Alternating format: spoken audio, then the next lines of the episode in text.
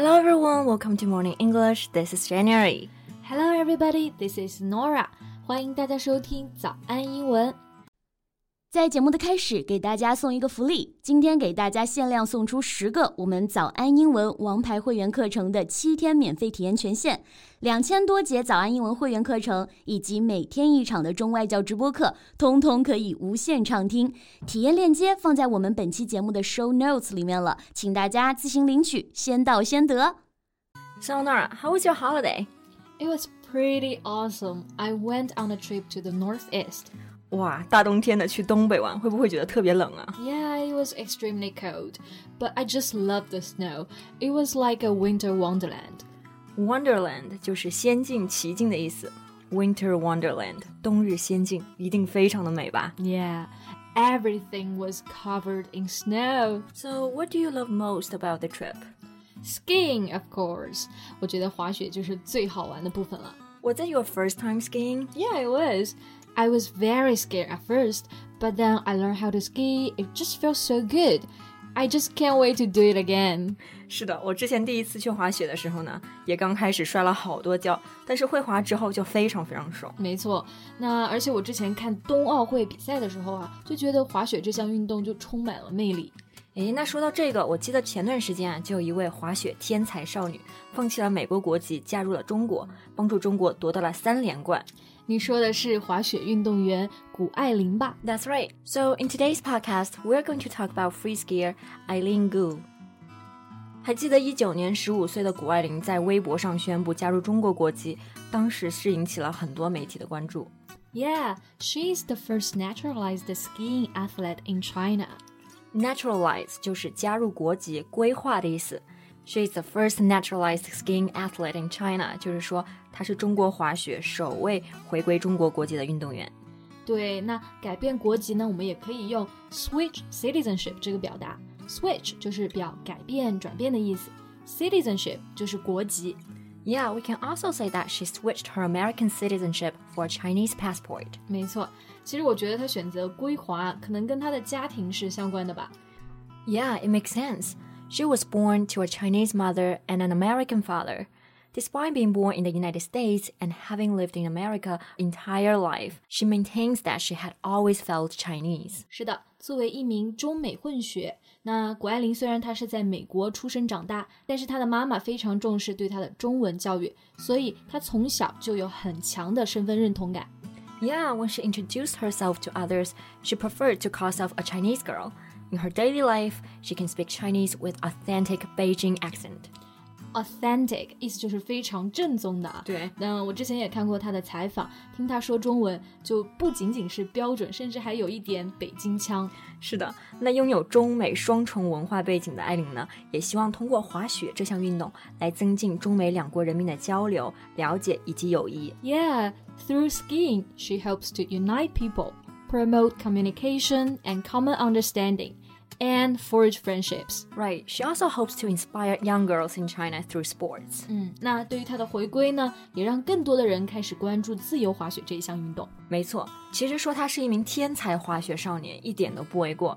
She's a free ski prodigy with her eyes on the biggest prizes。那刚刚讲到其实是 with her eyes on the biggest prizes，这个地方呢，就是说着眼于最大的奖。那我现在想的是，这个奖应该是指的 Olympics，指的就是冬奥会，对吧？没错，其实她最大的梦想之一呢，也就是拿到冬奥会的冠军。那刚刚说到的 prodigy，也就是神童、天才的意思。那在这里呢，我们还可以拓展一个形容词，就是 prodigy，它的形容词是 prodigious。那在这个地方呢，它是表惊人的、非常奇才的。So we can also say she's a prodigious talent. Right. And she started skiing when she was only three years old. She was crowned as several American national junior champions at the age of nine.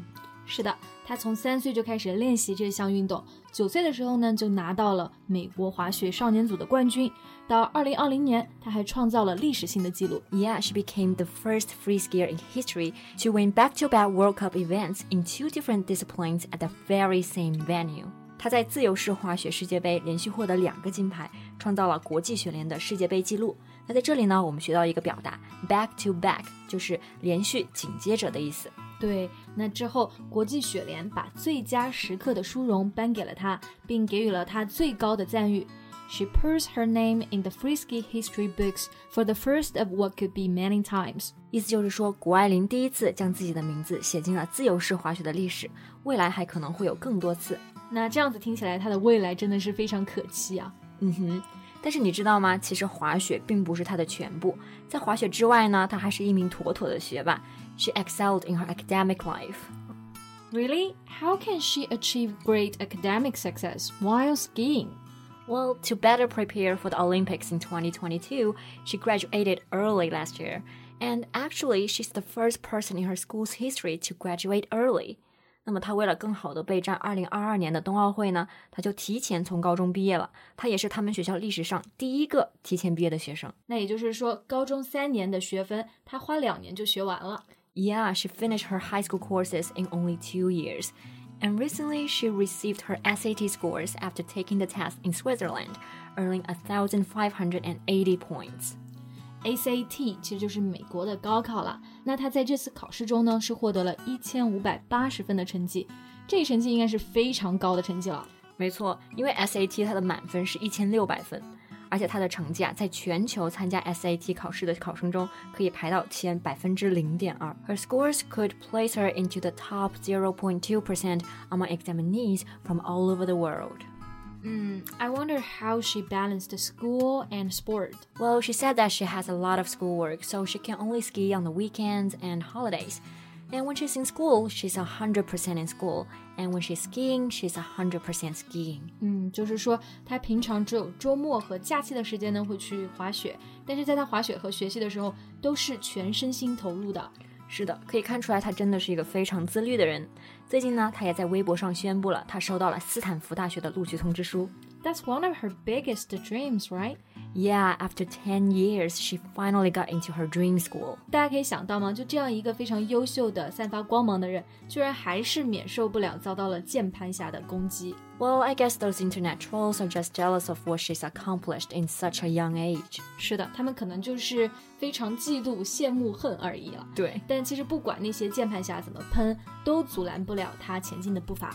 Yeah, she's definitely unstoppable. 嗯，那最后呢，也期待她在二零二二年的冬奥会中有一个好的表现，祝愿她完成自己的梦想。是的，那今天的节目呢就到这里了。That's all for today's podcast. This is Nora. Thanks for listening. This is Jen. See you next time. Bye. 今天的节目就到这里了。如果节目还听得不过瘾的话，也欢迎加入我们的早安英文会员。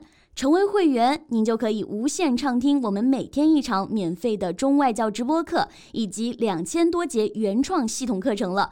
今天我们限量送出十个七天免费试听权限，试听链接放在我们本期节目的 show notes 里了，请大家自行领取，先到先得。